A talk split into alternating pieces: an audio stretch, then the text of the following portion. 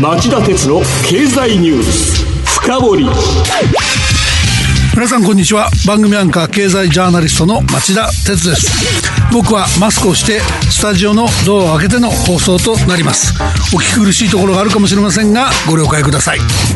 皆さんこんにちは。番組アシスタントの杉浦舞です。私は自宅からのリモート出演となります。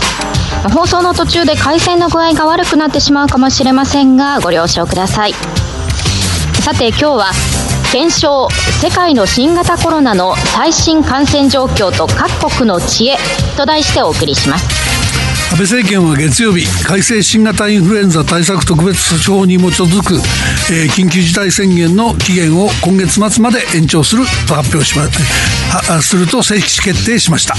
総理は記者会見し予定通りに緊急事態を終えられなかったことを陳謝した上で医療現場の逼迫した状況を改善するには1ヶ月程度が必要だと国民に理解と協力を求めました。僕は日頃の取材から当初国民の反発を恐れて対策を小出しにしたのだから最初から期間延長は避けられなかったと感じています。今は国民に我慢を強いる一方で政府はやるべきことをやっているか国民の辛抱を無駄にしていないかと気になって仕方がありません。というのは何度も指摘してきましたが PCR 検査の拡充や医療体制の強化などが遅れに遅れているからです。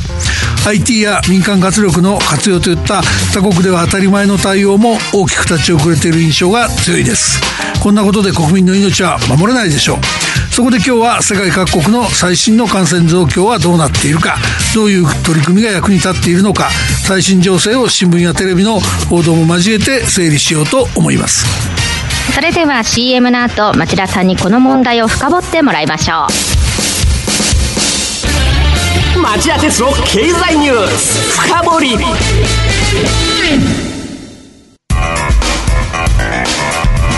今日の深掘り。えー、まず世界の感染状況がどうなってるか。僕は昨日午後から夜にかけてアメリカのジョンズ・ホ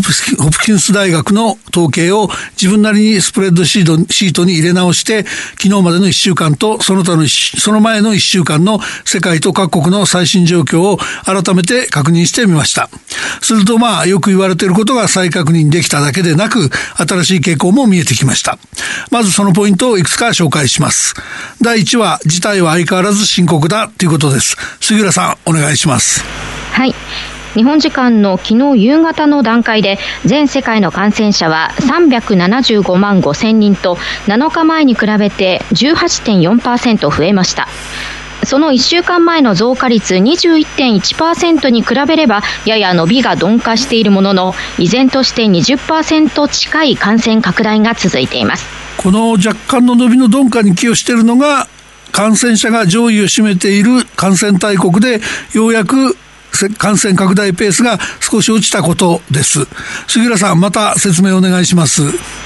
ここで町田さんが注目したのは感染者数トップのアメリカと3位のイタリア6位のフランス7位のドイツといった西ヨーロッパの一部の国々ですまず日本時間の昨日夜まで1週間のアメリカの感染者の増加率は18.2%と前の週の24.5%を下回りました感染者数3位のイタリアも前の週の8.6%から直近の1週間は2.9%に。同じく6位のフランスも7.1%から4.2%に。また7位のドイツも7.3%から3.7%に低下しました。つまり大所の感染率が少し下がったんで、全体に拡大の勢いが鈍化したように見えるということなんですね。ですが、感染大国の多い西ヨーロッパ全体が落ち着いたわけではありません。はい。感染者数2位のスペインの増加率は前の週の2.4%から3.3%に増えました。またイギリスは今週21.7%と前の週の22.2%と変わらない高水準が続いています。そのイギリスですが、水曜日の政府発表によると、新型コロナ感染症による死者の数が3万人を突破しました。イタリアを抜き、ヨーロッパ最悪、アメリカに次ぐ世界にとなったんです。ジョンソン首相は議会で釈明に追われました。中国に続いて爆発的な感染に見舞われた西ヨーロッパですが、スペイン、イギリスの状況を勘案すると、峠を越えたっていうのは時期尚早でしょう。あと、アメリカがやや伸びが鈍化したと言っても、カナダ、メキシコを含め、北米全体に相変わらずかなりの勢いの感染拡大が続いています。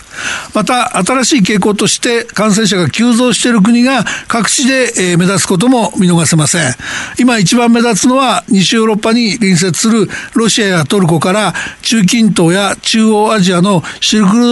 ロードにかけての地域に位置する国々です。インドやパキスタンもこのグループと言っていいでしょ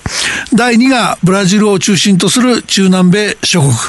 第3がまだ水準は大したことありませんが、ちょっとした感染拡大でも医療体制の崩壊が心配なアフリカ諸国です。うん、ロシアは前の週の60.3%増加から90.3%増加と爆発的な勢いで感染者が増えています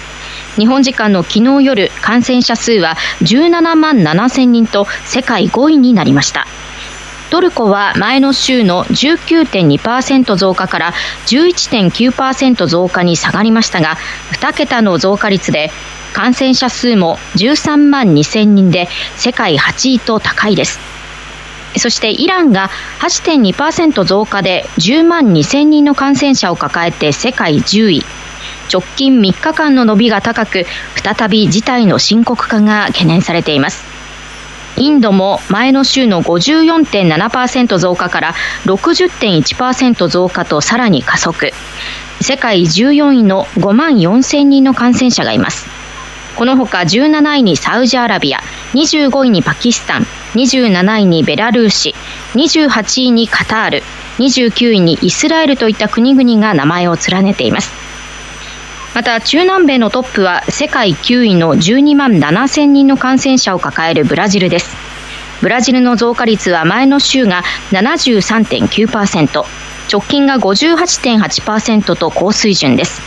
これに11位のペルー18位のエクアドル24位のチリなどが続いています。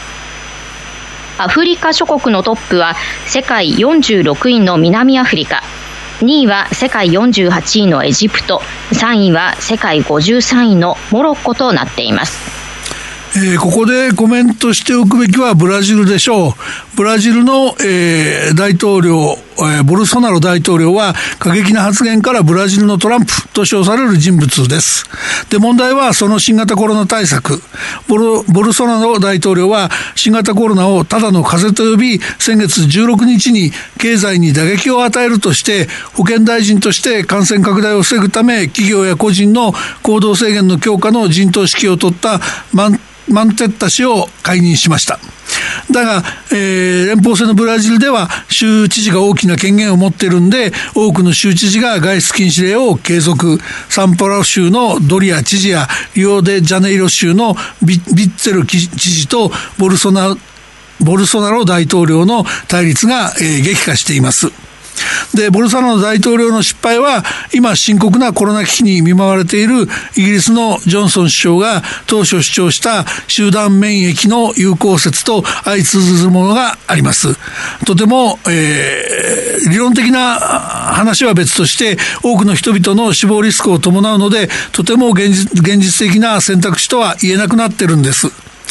あと、西アフリカですが、あの、西ヨーロッパと経済的なパイプの太い国が、国々が上位にランクされます。で、WHO は昨日、アフリカ全体の感染者が5万1000人を超え、2000人が亡くなったと発表。サハラ砂漠以南のアフリカで全く対策が、対策が取られなければ、最初の1年で最大19万人が死亡する恐れがあると警鐘を鳴らしました。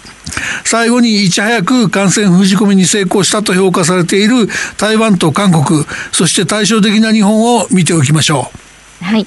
日本の感染者数はおととい夜の段階で世界32位の1万5600人、韓国のそれは世界38位の1万飛び690人と大差ありませんが、増加率は日本の直近が10.1%増加と2桁の高い状態なのに対し、韓国は0.4%増加と急ブレーキがかかりほぼ横ばいです。台湾は直近の感染者数そのものが世界118位の439人と愛知県1県分の感染者数498人を下回っています。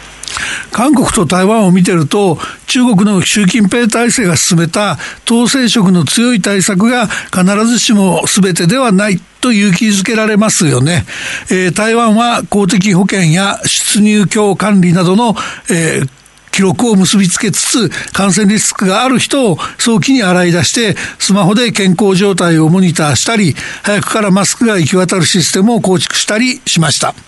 韓国は AI とドライブスルー方式を使って PCR 検査の拡大と向上に努め、初動で感染爆発が起きそうだった状況を抑え込んだのは見事。濃厚接触者の発見や監視にはスマホを活用した。こうした取り組みは出口戦略でも大きな武器になったとされます。西ヨーロッパで、えー、感染症、感染者数の割に驚異的な死亡者が少ない、えー、驚異的に死亡者が少ないドイツでも医療機関が大きな感染リスクの場にならない形で他の場所やドライブスルー方式の PCR 検査充実を図ったのが良かったとの評価があります。これに対して日本は IT とかスマホ活用といったこと以前の問題です。医療機関のベッド確保の遅れから PCR 検査を絞り込む意図が働いたり、えー、検体を輸送できる体制の整備が遅れたりした結果、まともと言えない状況が一向に改善されていません。僕の別の番組のスタッフには、持病の胃潰瘍で受診したいのに、潜在的なコロナ感染症患者を警戒する医療機関から診察を拒否されたっていう例もありました。他の病気の診察を受けるためにコロナにかかっていないことをまず証明する必要があるのに PCR が狭き門なんです。